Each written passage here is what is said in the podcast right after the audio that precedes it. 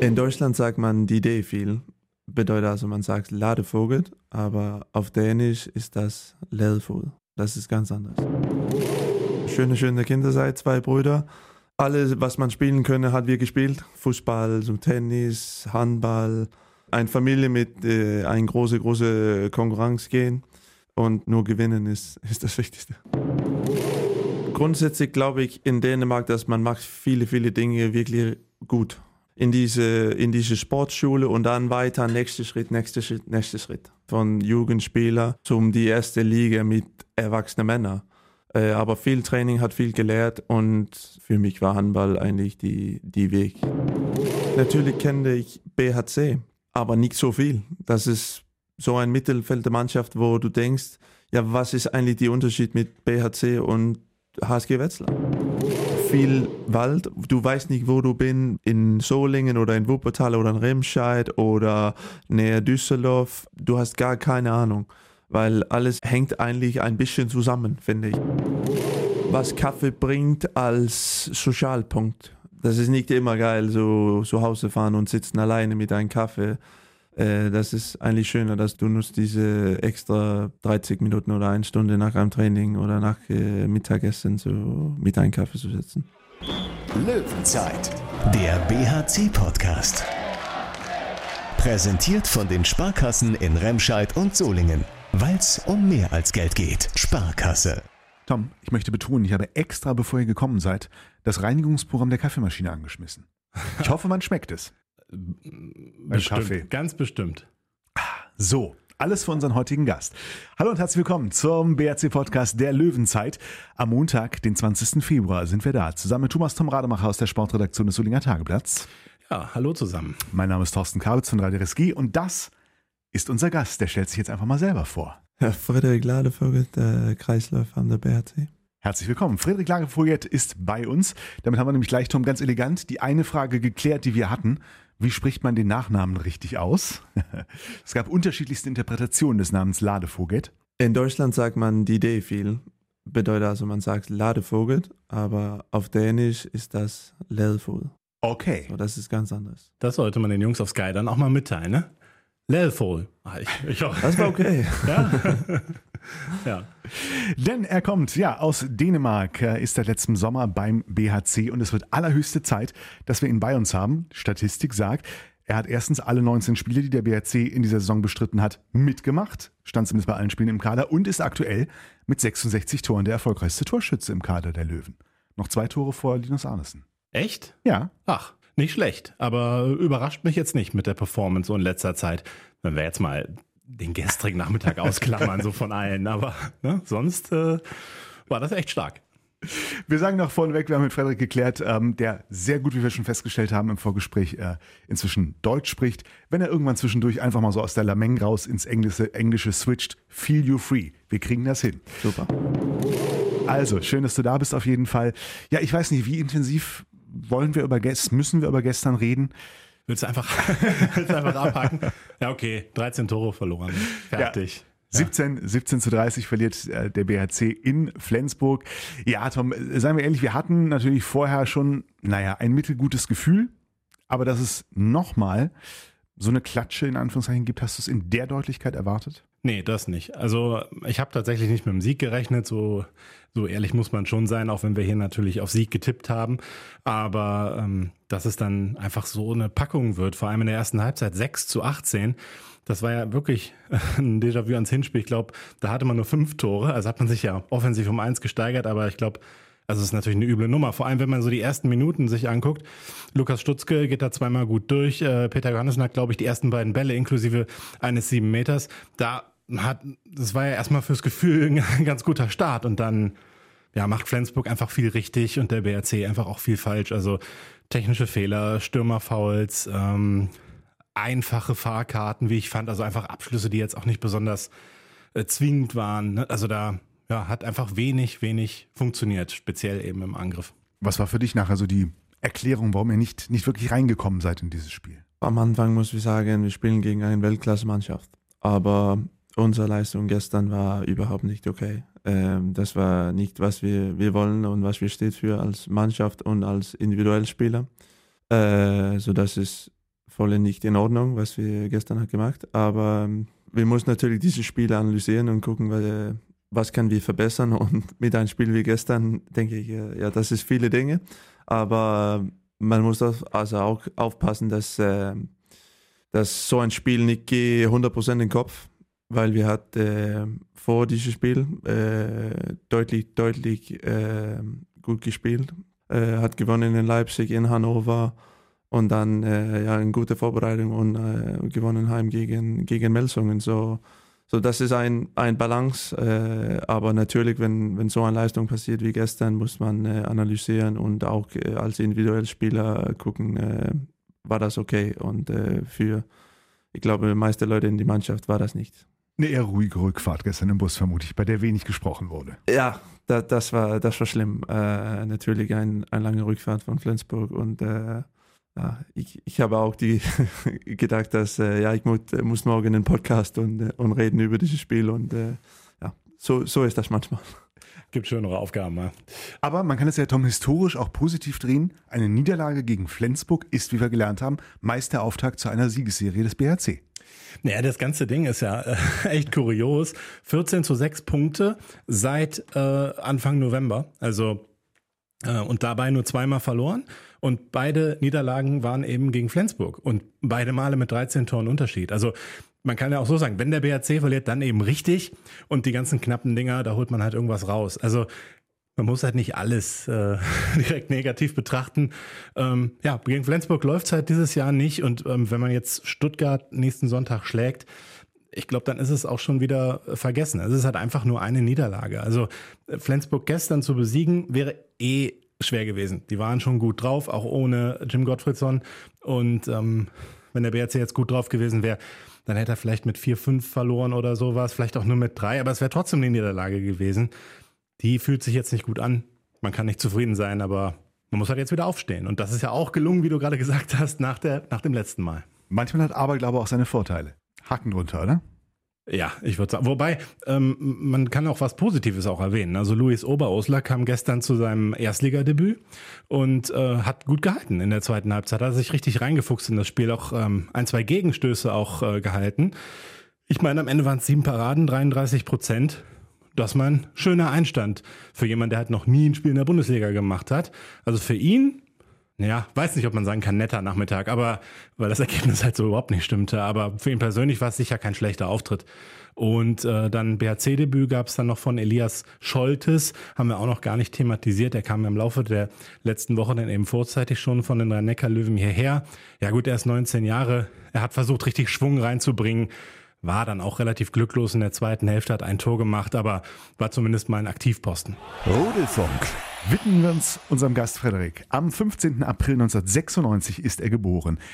Erzähl uns ein bisschen was über dich. Du musst jetzt nicht bei dem, beim Tag der Geburt anfangen, aber dass wir zumindest ein bisschen dich kennenlernen können. Äh, wo bist du geboren? Wie bist du groß geworden? Erzähl uns ein bisschen was über, über Frederik. Also ich bin äh, geboren in, äh, in Holstebro in Dänemark. Das ist an die, an die Westseite und äh, ja auf dem Land, nicht in der Stadt. Ja, so hat also schöne, schöne Kinderzeit, zwei Brüder, äh, ein Junger, ein Alter. Und ja, die ganze Kinderzeit war voll mit, äh, mit Konkurrenz und äh, alles, was man spielen könne, hat wir gespielt, glaube ich. Äh, alles von Fußball zum Tennis, Handball, Schwimmen auch zusammen, alle drei Brüder. So, so ein ein, ein Familie mit äh, ein große, große Konkurrenz gehen und äh, wo äh, nur gewinnen ist, ist das Wichtigste. Interessant. Schön. Mittelbruder ist aber eine, eine gute Rolle, oder? Ja, da musst du ein bisschen Diplomat sein.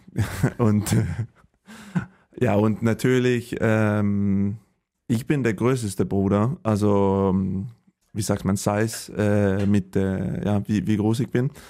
So, ich habe immer einen physischen Vorteil und davor war nicht im, alles Spiel, aber ich war oft die, die Favorit da, wenn wir hat, äh, ja, die meisten Spiele gespielt. Und dann musstest du dir was anhören, wenn du mal verloren hast, wahrscheinlich. Ja, 100 Prozent. 100 Prozent. Das war, also speziell mein, mein junger Bruder, er ist äh, ein Arschloch, kann man sagen, wenn er, wenn er hat gewonnen, das, das war, das war unfassbar. Ja, da musste man sich am Abend, äh, äh, am Essenstisch abends dann einiges anhören, wahrscheinlich. Und auch davor und danach. Und am Morgen. Bevor wir über dich reden, hat einer deiner Geschwister auch eine sportliche Karriere eingeschlagen? Nee, also ich, habe, ich hatte natürlich Fußball gespielt äh, bis um 12, 13, aber das war, das war nie meine, mein Ding. So, das war eigentlich immer Handball. Und wenn Handball gibt ein bisschen mehr seriös, dann war ich, hat immer, das war nicht immer einfach für mich, aber mit meiner Größe war das, war das natürlich ein Vorteil in Handball, weil das ist ein, ein Kontaktsport und äh, für mich war Handball eigentlich die, die Weg. Warum? Was, was, was hat dich fasziniert am Handball? Ich weiß, ich hatte ich hat immer so nächsten Schritt gemacht, nächsten Schritt gemacht und das war von, ja, diese, diese Jahr, wenn ich war 12, 13, kommt du wieder in so eine Sportschule und äh, dann hast du mehr und mehr trainieren und äh, ja, das gibt das natürlich mehr und mehr, wenn du das älter du bist und äh, das war eigentlich ein ganz natürlicher Weg. Aber trotzdem so ganz, ich meine, viele fangen dann auch an, aber nicht für jeden führt der Weg dann bis in die dänische erste Liga. Nee, stimmt, stimmt. Aber äh, ja, so, so ist das. Äh, für mich war das keine große Frage. Ich wollte in die Bundesliga zu spielen oder in die dänische Liga. Überhaupt nicht. Aber ich hatte gearbeitet und versucht, so weit wie möglich zu anpassen, die Milieu, wo ich, ich war und jetzt bin. Äh, aber das, wird, das ist mein Weg, glaube ich. Aber der Weg wird dich ja dann irgendwann von dieser schönen Kindheit auf dem Lande äh, ein bisschen dann auch weiter Richtung Stadt und Co. geführt haben. Oder bist du bis zum Schluss noch zu Hause wohnen geblieben? Nein. Nee, also man muss natürlich einen Punkt einen großen Schritt machen. Und äh, für mich war das, äh, wenn ich war in Holstebro äh, als Jugendspieler und äh, die wollen so einen Jugendvertrag äh, machen.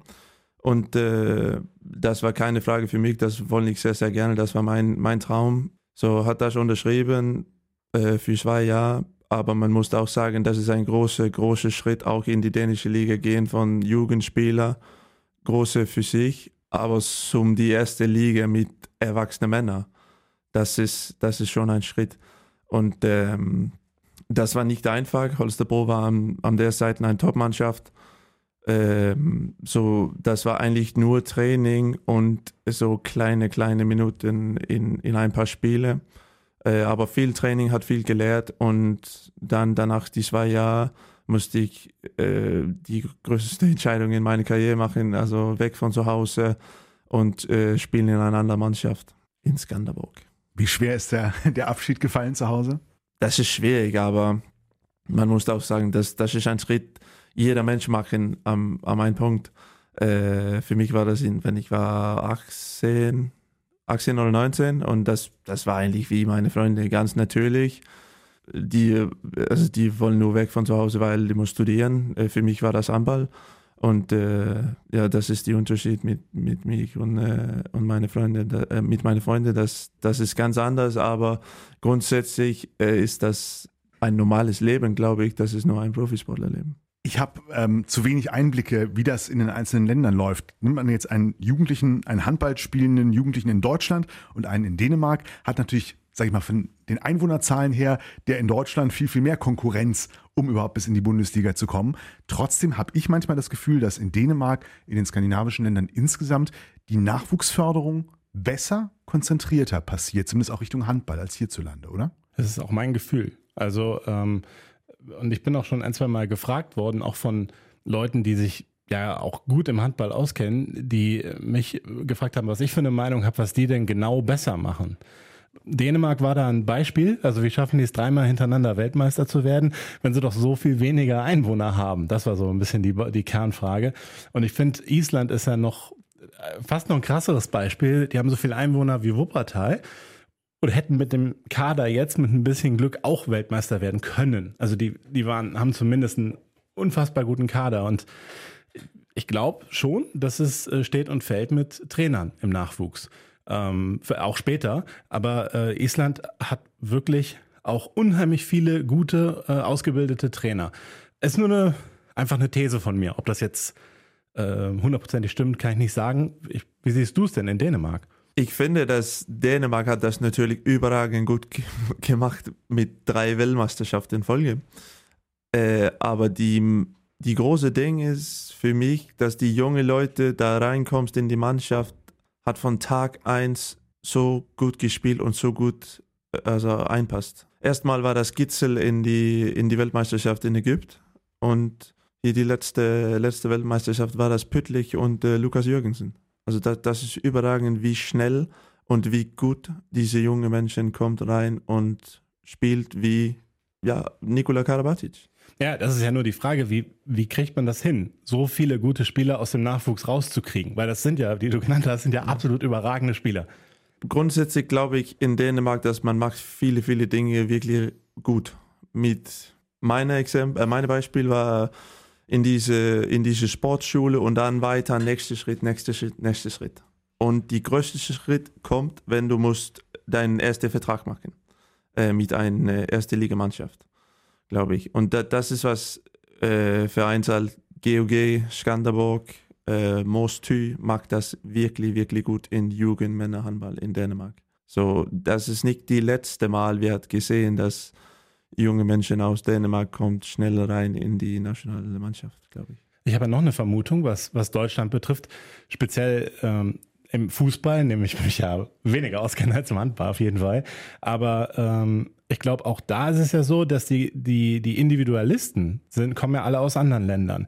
Ich glaube, dass das in Deutschland relativ wenig gefördert wird. Also es ist immer dieser Teamgedanke vorne, was ja auch grundsätzlich erstmal ein guter Gedanke ist, aber man braucht natürlich manchmal auch einfach Leute, die das äh, Heft in die Hand nehmen und ähm, ja, auch mal auch mal eine Aktion starten, die vielleicht ein bisschen unkonventioneller ist, vielleicht auch mal ja, auch mal egoistisch handeln. Ne? Dass man, dass Deutschland so ein Spieler dann manchmal eben auch abgeht. Ich glaube, dass das im Fußball der Fall ist. Vielleicht ja auch im Handball. Das äh, würde ich jetzt nicht unterschreiben. Ist einfach nur auch mal so eine These in den Raum geworfen. Der Schritt zum Vertrag in Dänemark war der eine. Dann kam der Schritt wir spulen ein bisschen nach vorne sozusagen nach Deutschland. Ja. Ähm, wie war dein Blick? Wie viel wusstest du? Wie viel hast wie, wie intensiv hast du äh, deutsche Handball-Bundesliga verfolgt, als es irgendwie hieß? Wie, wie lief das? Da ist ein, ein bergischer HC, hat Interesse an dir.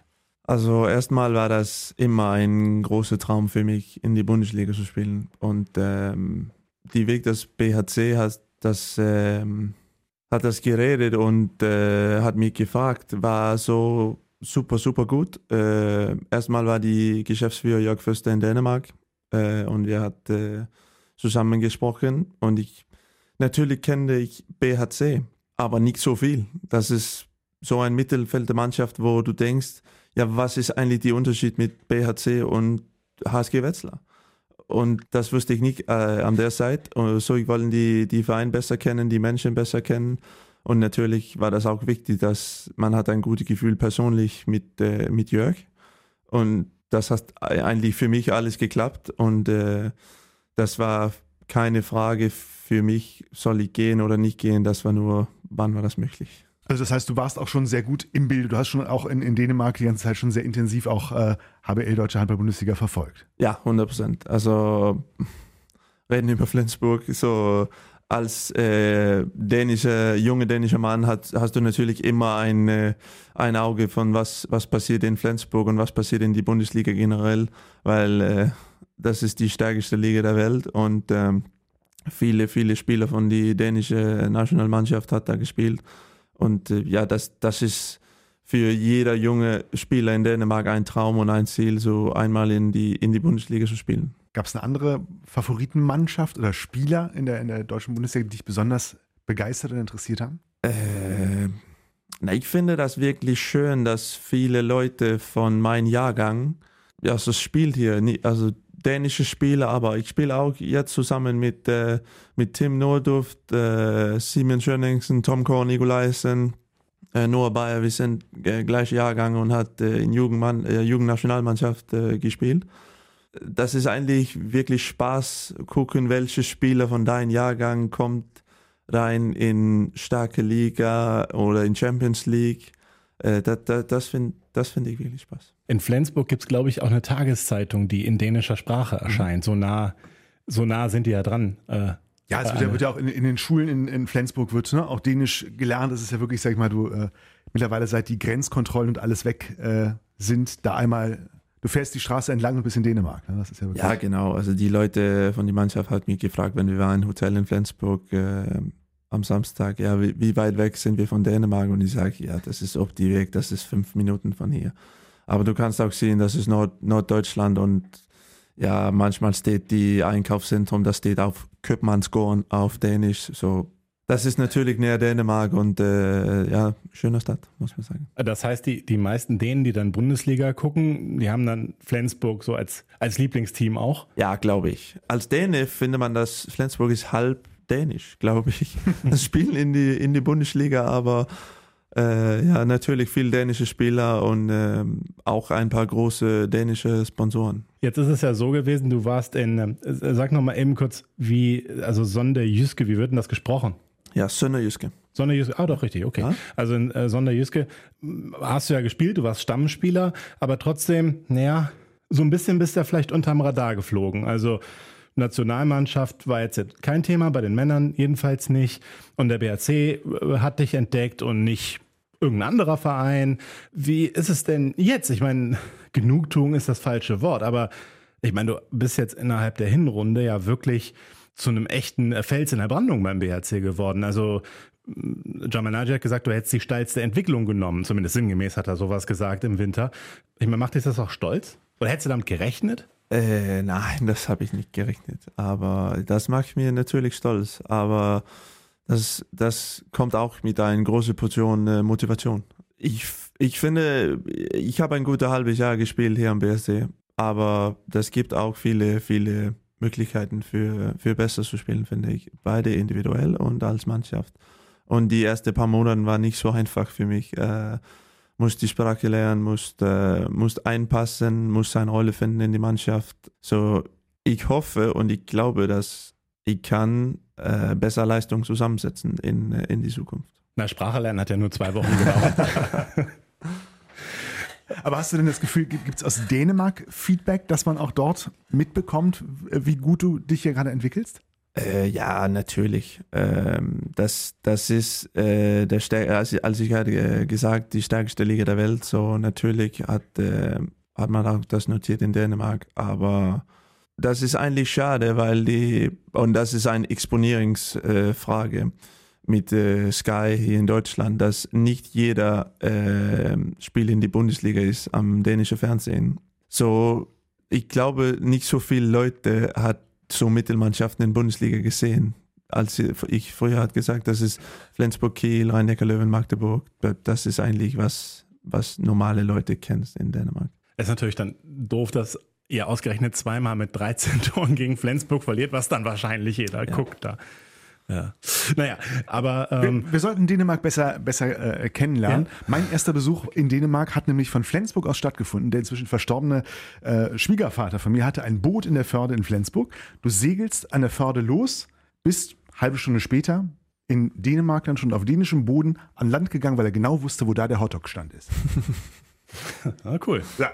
In Dänemark, also Wahrnehmung in Dänemark jetzt, Klar, hat man gerade angesprochen, äh, die Niederlage in Flensburg, die tun da natürlich jetzt nicht so gut. Aber grundsätzlich bist du jetzt wieder näher dran an der Nationalmannschaft. Gab es da mal eine Kontaktaufnahme?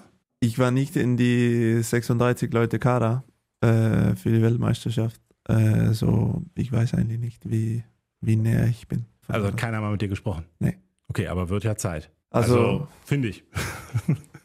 Das schauen wir.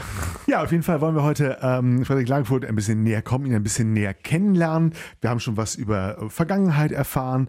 Du, du wusstest was über die Handball-Bundesliga. Was war dein Wissen über Solingen, Wuppertal, Remscheid, über das Bergische Land, bevor du hierher gekommen bist? Äh, nicht so viel. Äh, ich war hier für ein paar Tage, äh, wenn ich habe meinen Vertrag unterschrieben und äh, hat natürlich die, die Trainingszentrum und die, die Halle gesehen, aber ich finde das ganz schwierig, wenn du hier bist, äh, äh, erste Mal und fährst in ein Auto und verstehe, wie alles ist zusammensetzen, äh, weil das gibt viele, viele Hause und äh, ja auch viel Wald, wo du, du weißt nicht, wo du bin, bin da in, in Solingen oder in Wuppertal oder in Remscheid oder näher Düsseldorf, also du hast gar keine Ahnung, weil all, alles ist äh, hängt eigentlich ein bisschen zusammen, finde ich. Ähm, so, so das war schwierig. Und äh, aber mein Eindruck war, wenn ich war hier, diese, ja, das war die Sommer,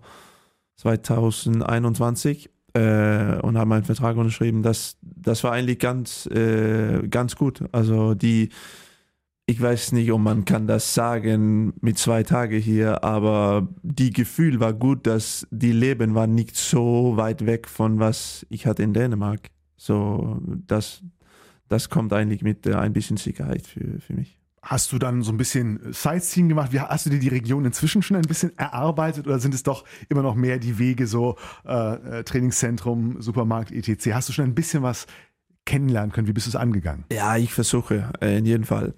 Äh, natürlich, wenn wir hab einen Tag frei, einen Tag frei oder ein paar Tage frei, äh, fahren ich also gerne zum Köln oder Düsseldorf und dann war ich vorletzte Woche in Schloss, Schlossburg, Mhm. ja. Da, das ist ein richtig Touristmarkt. Absolut. Aber hier im Winter war das nicht so viel, aber war schön. War wirklich, wirklich schön. Und wird ja noch schöner, ist gerade große Baustelle, ne? Hast du wahrscheinlich Ja, auch gemerkt, stimmt, da passiert ganz, ganz viel. Aber Baustelle einmal Soling? Schlossburg, er war auf Schlossburg. Ja, aber ansonsten in Soling Baustellen. Ja, Ungewöhnlich. Auch, auch, aber ne? Schlossburg wird ja gerade nochmal. Aber hier, das Wasser auf meine Mühlen wegen Schilderwald und so weiter, ist ja eigentlich alles ausgeschildert, ob man in Solingen ist, Wuppertal oder so. Aber es sind ja höchstens 1000 Verkehrsschilder auf dem Weg nach Hilden aufgestellt. Kann man sich halt nicht alles durchlesen. Ja, war mein politisches Statement. Absolut. Ähm, so, Wer auch immer es verstehen möchte, versteht es. ja, kann man drüber nachdenken. So, und äh, jetzt äh, das, das andere ist, äh, ich habe dich ja mal im Supermarkt tatsächlich getroffen. Du hast mir hinterher gesagt, du wärst ja erstaunt gewesen, wie günstig die Preise sind. Äh, da lacht jetzt der Deutsche an und für sich gerade drüber, weil die Preise halt enorm gestiegen sind. Ist es immer noch günstiger als in Dänemark? Ja, das, das ist günstiger, 100 Prozent. Ähm, ich weiß nicht genau wie viel, aber ich glaube so ein Drittel günstiger in Deutschland als, als in Dänemark. Und wenn du kommst so direkt von Sommerurlaub in Dänemark und dann, dann pufft das in, in deinen Augen, wie, wie günstig das war. So, das ist ein Vorteil für Deutschland, nochmal. Also ein schönes Stück Gouda, 4 Euro. Wow. Yes. Was, was, was würde man jetzt in, in, in Dänemark, wenn ich weiß nicht, irgendwo ins, in, ins Restaurant, in die Kneipe gehe, was würde ich da für ein Bier zahlen? 10, 7, 8? Ja, zwischen 8 und 10 Euro, Ja, ne? glaube ich, ja. Da würdest du aber hier, hättest du Proteste auf der Stelle, würden sich die Bierfans festkleben an der Theke aus Protest. Bierfans. ja, kann sein. Ja, ist ja herrlich. Äh, Sprit ist auch günstiger hier. Also Ja. nicht, nicht Alkohol. Deutlicher. Ja. ja. Leben wir günstig. Ist, ist Faxe nicht ein dänisches Bier? Das ist ein, ein schwedisches. Das ist dänisch. Dänisch, glaub, ne? Ja, glaube ich. Hm. Wahrscheinlich ist es dann aber auch so, in Dänemark ist wahrscheinlich der Durchschnittsverdienst höher, ne? Weil Ja. Ja. Ist das, äh, natürlich. Aber ja, der, der, keine Frage. Ich weiß nicht, wie, wie groß der Unterschied ist, äh, aber da, das ist natürlich anders. Aber als Däne sagt wir immer, dass wir wollen eigentlich, wir sind so Mini-Deutscher. Äh, aber äh, wir wollen auch so separat von Deutschland. Aber die, die Dinge, die wir wirklich wollten, ist, äh, ist natürlich ihr, ihr Autos und ihr, ihr Autobahns. Das, das, äh, das wollen jemand in Dänemark haben. ja, so Gas geben ist natürlich in Dänemark nicht drin, ne? Und auch nirgendwo eigentlich, außer in Deutschland. Äh, Genau, da, also unglaublich teuer, wenn du, wenn du so schnell fährst äh, Hm. auf die Straße in Dänemark. Löwenzeit. Ich wollte gerade noch einen Schluck Kaffee nehmen, aber meine Tasse ist leer. Aber wir haben ja zum Glück den Kaffeewart da. Wir haben schon gehört, ähm, Frederik Lagerfurt hat das Amt des Kaffeewartes. Und ich wollte, Tom, wie würdest du es beschreiben? Wir haben äh, äh, Chaba ja auch vorige Woche danach gefragt. Der sagte, es gäbe da noch Potenzial. Man wäre noch nicht ganz zufrieden mit der Am Amtsausführung. Also muss man sagen, Kaffeewart heißt, du bist für die, ihr habt eine Maschine in der Kabine, die du ähm, pflegen, hegen musst. Ja, richtig. Ähm, das, Also man kann sagen, Chaba hat den Kaffee auf, kann man sagen. ja, das, das ist gut. Das ist Raum für Potenzial. Äh, das, das weiß ich. Aber das ist, ähm, das ist eigentlich ein ganz schöner Job, finde ich, weil ich, ich liebe Kaffee und ich bin immer da früh für, für Training und sitze in die Kabine mit einem ein Kopf Kaffee. Aber ähm, das ist natürlich schade, dass nicht alle in die Mannschaft ist zufrieden mit, äh, mit meiner Le- Leistung als, als Kaffeewert. Chaba ist, glaube ich, eher so ein reinlicher Typ. Also vielleicht machst du die Maschine nicht häufig genug sauber. Ja, kann sein, kann sein. Ähm, aber man muss aufpassen, dass man kann nicht alle Leute in die Mannschaft so macht zufrieden. Äh, man, äh, man muss versuchen, so weit wie möglich, kauft die, die durchschnittliche Kaffee, weil wenn du kaufst so Expert-Kaffee, dann sagt alle die anderen Nicht-Kaffeetrinker, ja, warum kauf, kaufst du so, so teuer Kaffee, wir trinken gar, gar keinen Kaffee, la la la. So, und die, die, die Teil mit, die Maschine muss natürlich äh, putzen und, und alles so, aber ja, das ist notiert von Java. Okay, aber das heißt, du bist schon ähm, äh, Barista im Herzen, also das heißt, du ähm, privat begeisterst du dich schon auch für verschiedene Kaffeesorten, Arten, Maschinen oder? Nicht so viel. Das ist eigentlich mehr die, was Kaffee bringt als Sozialpunkt äh, für mich. Natürlich äh, liebe ich ein schönes Kaffee. Aber für mich ist das auf Brasilien oder Kolumbia oder Asien, das ist eigentlich egal. Das schmeckt gut oder nicht. okay. Äh, aber das ist mir die, die Sozialpunkt, mit, mit was Kaffee bringst. Das ist immer ein so Zusammenhalt, dass du kannst sitzen und reden äh, mit einem ein Kaffee. Das, das finde ich eigentlich unglaublich geil. Das ist ja so dieser Social-Aspekt, mhm. den auch Raucher hin und wieder ansprechen. Ne? Äh, die können dann nicht aufhören, weil das Rauchen so gesellig war. Ich weiß nicht, ob es das noch ist, wenn man immer in der Kälte steht, aber früher auf jeden Fall war, ja. Ja, ja die, die Kombination Kaffee und Kipper hatte schon gewisse soziale äh, äh, Aspekte. Das ist wohl wahr. Was hast du denn ansonsten noch über Fred aus der Mannschaft gehört, Tom? Ja, ich habe gehört, äh, er pendelt sehr viel äh, zum Flughafen. und wie du dir das denn äh, leisten kannst, die, die Parkgebühren, weil im Flughafen ist ja teuer parken und man ist wohl neidisch auf deinen Vertrag hier. Na, ich, ich war ein paar Mal in, in Flughafen in Düsseldorf, äh, wenn ich habe Besuch von Dänemark, von Familie und Freunde. Äh, ja, das, das ist natürlich, wenn du, wenn du wohnst hier alleine, äh, ist das schön mit, äh, mit Besuch.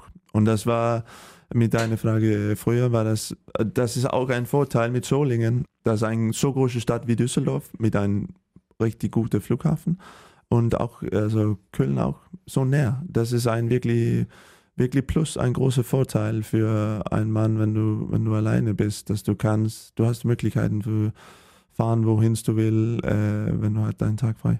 Der einzige Nachteil an Solingen ist, du brauchst, wenn du 40 Minuten nach Düsseldorf fährst, brauchst du 20 Minuten, um von Solingen bis zur Autobahn zu kommen. Und dann nochmal 20 Minuten, um nach Düsseldorf zu kommen. Das ist echt das Üble, ne? Ja, egal. darauf, äh, auf sowas ähnliches, da bezog sich auch gerade eben mein politisches ja. Statement, aber hast du ja nicht verstanden, glaube ich. Doch, doch, doch. Okay. Ja. ja. Eher für die gute Laune. Ach so, okay. Gute Laune, ja. Stau. Und bitte, Parken am Flughafen Düsseldorf ist die Hölle, oder? Also wenn man weiß, wo man hin muss, aber ich bin da schon mehrfach verloren gegangen in diesen Riesenparkhäusern. Ja, also da, das ist wie ein Labyrinth eigentlich. Also man weiß nicht genau wo und mein erste paar Mal da war auch äh, ganz chaotisch, aber ja. Früher gab es einen super Trick am Flughafen Düsseldorf. Wenn du jemanden abgeholt hast, bist du einfach in, in, die, in den Abflug gefahren und hast da rechts gewartet. Und hast ihm gesagt, eine Station nach oben im Aufzug und dann kam der raus, hast nichts bezahlt, alles gut. Funktioniert leider nicht mehr überwacht. Ja, ne? Schranken, Kameras. Ja. Da habe ich noch gesagt, Düsseldorf. Toller Ort zum Abfliegen. Jetzt sage ich. Als die S7 Abzocker. noch in den Flughafen gefahren ist, ne? Oh. Ja, wobei, äh, da auch kurzer Einschub. Wir sind letztens äh, geflogen. Hier, äh, wunderbar, als hier der Schnee Streik ausbrach. So, nee, als der Schnee ausbrach. Streik war auf dem Rückflug. Aber als der Schnee ausbrach, ähm, kam wirklich, da lief hier gar nichts. Da sind wir da beim Zug gefahren. Das fand ich überraschend gut muss ich sagen. Also man fährt ja nicht mehr rein, dann hat man noch so einen kurzen Shuttle dahin und dann ist man, kommt man aber tatsächlich im Terminal quasi an. Und da war ich ähm, positiv überrascht. Also muss man erstmal hinkriegen, ne? mich positiv zu überraschen bei, bei sowas, ja. Äh, okay, zurück zum Thema. Ähm, du seist auch ein, also wirklich positiv, äh, sehr geselliger Typ, der auch äh, es nicht eilig hat, nach Hause zu gehen. Also das passt ja auch zum Kaffee. Ne? Ja, ja. Ähm, wenn, und das ist ein, ein Ding, wenn du alleine bist, dann musst du auch natürlich die neuen Leute in die Mannschaft äh, lernen. Und du kannst mit einem Kaffee immer mit alle zusammensitzen und reden. Äh, wo kommt ihr aus? Was, was ist der Lieblingsding? Was, äh, welche Fußballmannschaft sind dir interessiert in? Und äh, alle diese Dinge. Und das ist, das ist eigentlich für mich äh, ja, man sagt, als Kinder brauchst du so stimulieren. So, so brauche ich auch als, äh, als erwachsener Menschen. Das ist nicht immer geil, so zu Hause fahren und sitzen alleine mit einem Kaffee. Äh, das ist eigentlich schöner, dass du, du nutzt diese extra 30 Minuten oder eine Stunde nach einem Training oder nach äh, Mittagessen so mit einem Kaffee zu sitzen. Du hast jetzt zwei, dreimal erwähnt, dass du ja alleine lebst. Äh, Thorsten ist eigentlich für die Boulevardfragen zuständig, aber bist du auf der Suche? ja, also ich, ich habe neue Freunde bekommen, aber das ist ganz neu. Ah. Äh, und äh, sie wohnt in Dänemark. So, äh, so das, das ist eine Distanz, äh, Distanz Relationship. Ja, gut. Das dauert dann noch, bis ihr hinzieht. Hoffentlich. Aber dann, ja, alles Liebe dafür, dass äh, sich das gut entwickelt bei euch, auch auf die Distanz. Hast du da noch Nachfragen? Weil da kenne ich mich nicht so aus mit den Fragen in diese Richtung. Nein, das, wir haben ja gerade schon gehört, das ist noch alles äh, frisch und muss sich noch entwickeln und dann bohren wir da auch nicht, bohren wir da auch nicht nach. Oder kennen wir, kennen wir sie? Ist sie im Fernsehen? Ist sie äh, dänische Supermodel? Nein. Er sagt nichts. Ja. Okay, äh, äh, was hat er eben gesagt? Moment, Moment. Also Fußball. Fußball ist Thema häufig. Ich, das kann unangenehm sein. Tim Notdurft, er ist der FC Köln-Fan. Ähm, du bist eher so Premier League, ne? Ja, ich gucke viel Premier League auch ein bisschen dänische Liga, aber man muss sagen, das ist ähm, ganz schlecht. So, Pr Premier League ist mein Ding. Ähm, ich finde auch die Bundesliga geil, aber wenn du versuchst, äh, die Premier League zu folgen, dann, dann hast du auch genug Spiele in, in deinem Fernsehen jede Woche. So.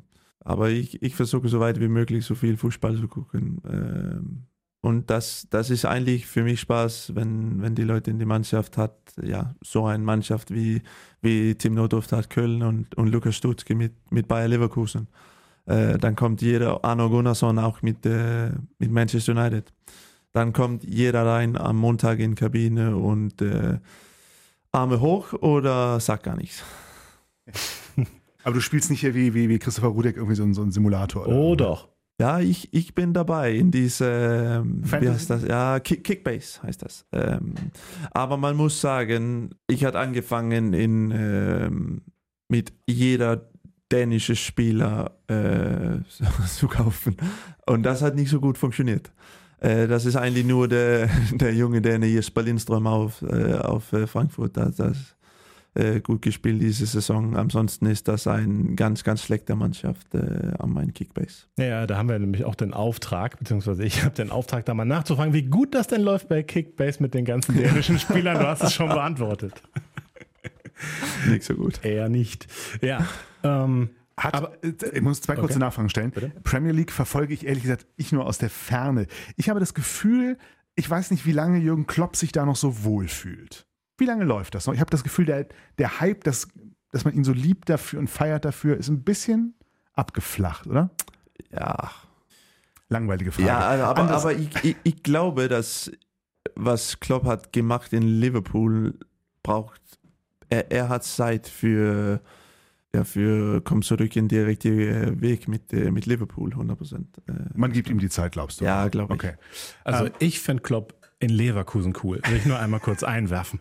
Das würde den, den Club auch richtig aufwerten. Und Lukas Stutzke hatte auch gute Laune.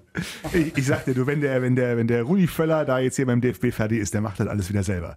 Wenn das mit Xavi Alonso nicht so läuft. Aber äh, anderes Thema, ich habe es nur tatsächlich auch nur in den Pressemitteilungen verfolgt. Es gibt doch jetzt irgendwie auch so eine Fantasy Leagues und Fantasy Manager der HBL, habe ich gelesen. Ist das richtig? Ja, tatsächlich. Start 7 heißt das. Ja. Und äh, ja, ähm, ich habe auch schon erfahren, die Mannschaft ist da auch emsig. Der Trainer ist sogar in der Runde. Okay. Und er hat, ähm, am Anfang kriegt man so Spieler auch zugelost. Da hat er Isaac Persson und äh, Thomas Babak gezogen. Damit war ganz zufrieden. Aber was soll auch anderes sagen? Ne? Bist du auch drin? Nein, äh, noch nicht. Äh, aber ich, als ich könnte verstanden, dass äh, nochmal Christopher Rodek war überragend, wie, wie geil diese neue Stadt 7 war. Ich, ich glaube, er braucht auch so ein bisschen Stimulation mit äh, diesen Fantasy-Spielen. Ja, auf jeden Fall. Ja. Er, er, ist äh, ganz groß dabei. Er ist auch bei Kickbase äh, oben, oder? Oder ist es immer noch Yannick Fratz? Ah, ich glaube, ich weiß nicht genau. Aber Yannick und, äh, und Rudi ist, äh, ist natürlich. Aber ich weiß, also Rudi, er kommt jede Woche mit, äh, ja, jetzt muss äh, Leute äh, spielen und äh, Spiele zu verkaufen. Also das ist unglaublich, wie viel Zeit er, er braucht für, für diese Kickbase. Ja, das ist halt ein bisschen Profisport, ein bisschen Familie, Rest. Ja. 80 Prozent der Zeit ist halt dann noch offen. Und Kasse. Und Kasse. Ja, wie, Kasse wie, ist wie, wie, kommt ihr klar miteinander oder? Ich finde, wir haben ein, ein ganz gute, ähm, eine ganz gute ähm, Stimmung zwischen uns.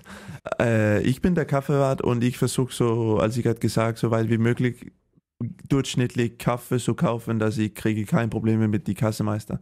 Äh, und äh, ja, man muss, man muss immer aufpassen, wie, wie, wie das läuft. Ähm, aber ich muss sagen, das ist auch ein großer Unterschied von Dänemark zu hier, dass die, dass die Mannschaftskasse ist so ein großer Ding. Das freut mich, das ist wirklich geil, finde ich. Echt? Ja, wirklich. Ja, Warum, warum ist das denn gut? Also ich meine, Gut, da muss also- man da einzahlen. Ja, also gut. Das gibt natürlich Regeln in einer Mannschaft. Du kannst nicht spät kommen, du musst die richtige Kleidung haben, la la la. Und das ist gut, dass Leute hast große, große Respekt für diese Regel. Und wenn du, wenn das nicht klappt, dann musst du bezahlen, ein Straf. Fair and square. Und da ist kein Reden hier mit, oh, ich denke, oder nein, das war nicht mich, oder äh, ich war nicht zu spät. Das ist nur Straf oder nicht Straf, bezahlen. Tja, Weiter. kein Wunder, dass du dich gut mit Rudi verstehst. Hast du denn außer, außer Kickbase und Co. noch, noch andere Hobbys, Dinge, die du gerne tust, wenn du wirklich mal Zeit für dich hast, außer Kaffee trinken? Ähm, ich versuche so weit wie möglich. Äh, am Anfang war das Deutsch zu lernen und äh, ich hatte in Dänemark ein paar Stunden mit einem Lehrer, so privat. Ähm, aber man muss sagen, das ist ein großer Unterschied von Deutsch zu lernen in Dänemark und hier jeden Tag reden auf Deutsch. So die ersten paar Monate hatte ich äh, zu Hause wirklich viel Zeit für lesen, hören und äh, so generell versuch so weit wie möglich denk äh, auf Deutsch, äh, weil dann, dann kommst du natürlich schneller äh, rein in die Mannschaft und verstehst, was, was ist umgeredet in die Kabine, was sagt die Trainer, alle diese Dinge. So für mich am Anfang war, war Deutsch zu lernen der, der Hobby Nummer eins. Aber der Lehrer muss überragend sein, das können wir schon mal festhalten. Aber jetzt Ja, mal aber ohne, ich- ohne Flachs. Ganz, ganz, ganz kurz noch Einschub von mir. Ja. Ich glaube, das ist tatsächlich ein Punkt, wenn du sagst, äh, du bist alleine, du hast dich möglichst viel versucht, Deutsch zu lesen, zu hören, zu tun, ist natürlich eine andere Situation, als wenn du wie einige andere Spieler, ähm, Arno und Co., dann noch eine Familie zu Hause hast, wo trotzdem weiterhin auch die Muttersprache gesprochen wird. Wenn du versuchst, wirklich dein komplettes Leben, so gut du kannst, auf die neue Sprache einzurichten, ist das natürlich eine Herausforderung, aber kann enorm helfen. denke ich. Einschub Ende. politisches Statement. Nein, Okay. Ähm, pädagogisch. Stimmt. Ähm, was, was ich jetzt interessant dran finde, also ohne Flachs, ich finde es schon außergewöhnlich, wie du Deutsch sprichst. So, und äh, hast du auch schon mal versucht, andere Sprachen zu lernen? Also Dänisch ist klar, so Deutsch. Äh, vielleicht bist du ein absolutes äh, Sprachtalent. Also mit Japanisch kannst du richtig Geld verdienen und Chinesisch oder sowas. Äh, ich weiß nicht, weil ich hatte ähm, in Dänemark hat, hast du nur natürlich Dänisch und Englisch und dann, äh, dann kommt die Deutsch in dänische Grundschule und so wie hatte ich kein, also vierte Sprach, so ich weiß eigentlich nicht, aber ich hatte zusammen in, in Dänemark gespielt mit einem äh, ein junger Mann aus Frankreich und äh, ich hatte vier, ich war viel früher äh, am Urlaub in Frankreich, so eigentlich, vielleicht ist, äh, ist Franzose mein, äh, mein nächste Sprach. Interessant. Also mein Schwager, der kann wirklich die Sprachen lernen, unfassbar. Also Japanisch spricht er wirklich.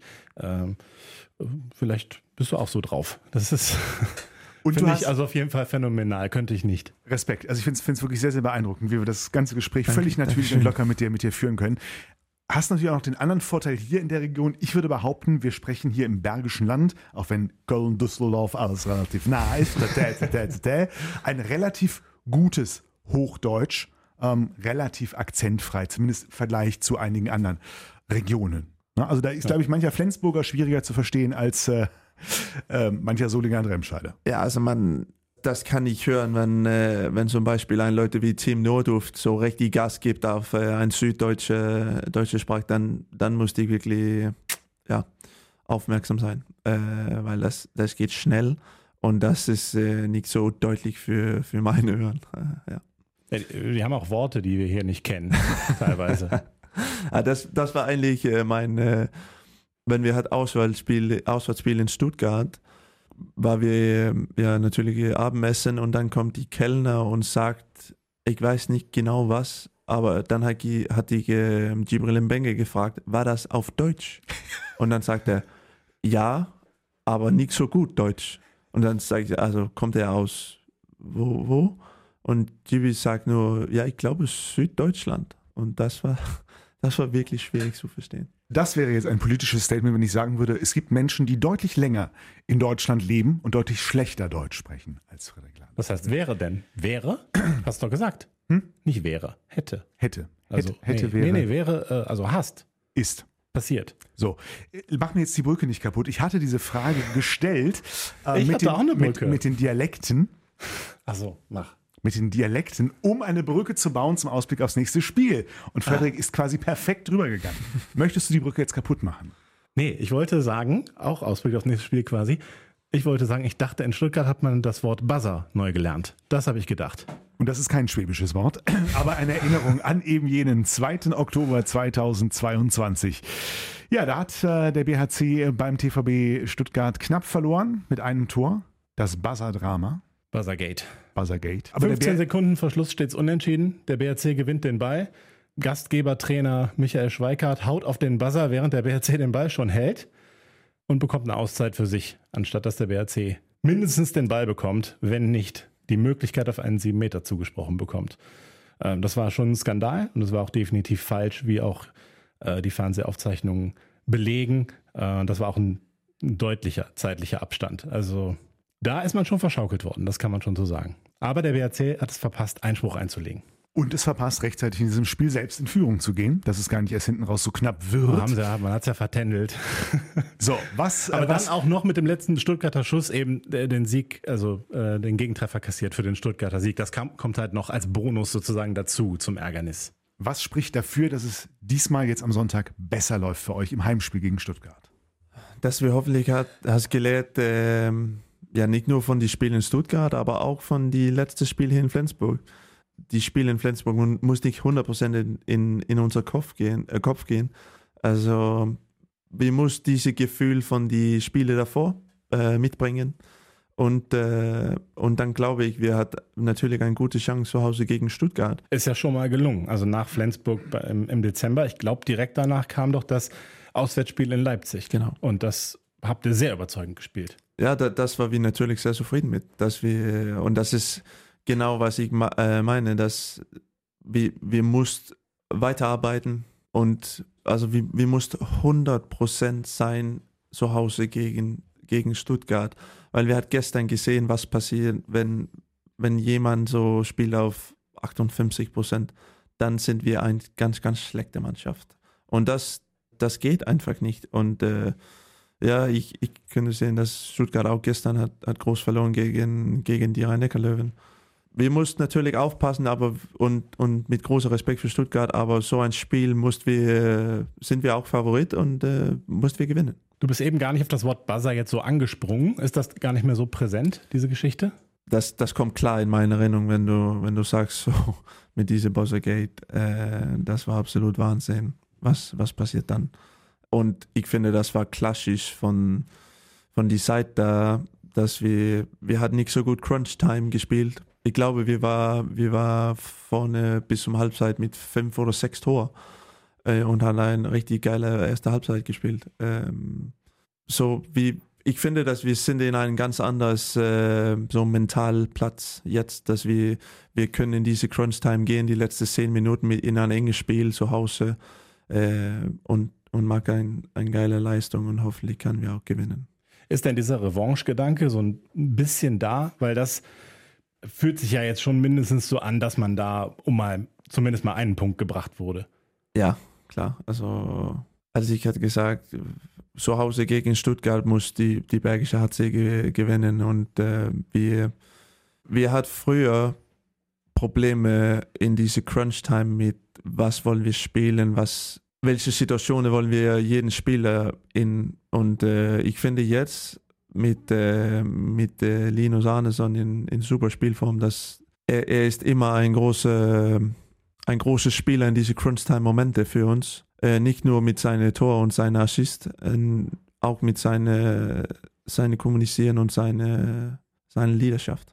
Ja, so er ist, er ist wirklich wichtig für unser, unser Crunch, Crunch Time. Sagt man übrigens über dich auch, dass man dich in der Kabine, dass man es dir gar nicht zutraut, aber du würdest in der Kabine doch mal häufiger auch mal eine Ansage machen Richtung Mannschaft und würdest dann auch gehört werden. Ja, glaube ich. Ähm, also na natürlich hat jemand seine Chance für, für seine Meinung zu sagen, aber das ist auch kein Diskussionsclub und das ist wichtig für, für die Gefühl und für die, für die Verstehung, glaube ich, für, für jemanden in die Mannschaft. Das ist ein klar Kommunikationsweg und natürlich ist die Trainer Nummer eins äh, und dann kommt auch Spieler darunter mit äh, ja, Fabian Gutbrot und äh, Linus Arneson mit einer großen Stimme in die Kabine.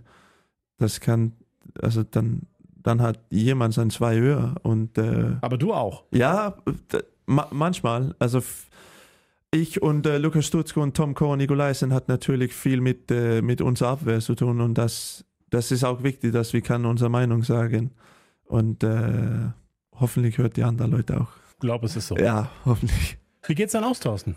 Ich wollte gerade sagen, hier im BRC Podcast kann man nicht nur seine Meinung sagen, sondern auch Tipps loswerden. Wie denn dieses Spiel am Sonntag 16.05 Uhr Bergischer HC gegen den TVB Stuttgarter äh, ausgeht. Ja, Stuttgart tatsächlich auch gestern mit einer 14-Tore-Niederlage gegen die ähm, Rhein-Neckar-Löwen, allerdings insgesamt halt anders als der BRC in einem eher schlechten Lauf. Musste gerade mal zurückscrollen, aber Anfang Dezember war gegen Minden der letzte Sieg für Stuttgart. Seitdem ist da nichts Zählbares für den TVB mehr zusammengekommen. Dein Tipp für das Spiel am Sonntag. Dann gehen wir mit so ein richtig BHC-Spiel. Äh, 25, 22. Wow, das war wenig Tore. Ja, Top-Leistung von Peter Johannesson. Hast du eigentlich schon gezählt, wie viele Tore Chaba äh, bei, bei dem Flensburg-Spiel jetzt daneben lag insgesamt? Ich glaube, es waren 30 plus 16, 46 Tore Abweichung hat er. Ja. Das ist ein Rekord. Ja, Ja. Ähm, also ich äh, denke gegen Stuttgart BRC, äh, ich glaube mehr Tore. Also ich, ich denke, es wird mal so eine Schlacht. 30, 23, also mal so ein richtiges, wir hauen den Gegner mal aus der Halle. 30, 23. 28 zu 25 wäre mein Tipp. Damit, es war, es hat extrem viel Freude gemacht mit dir.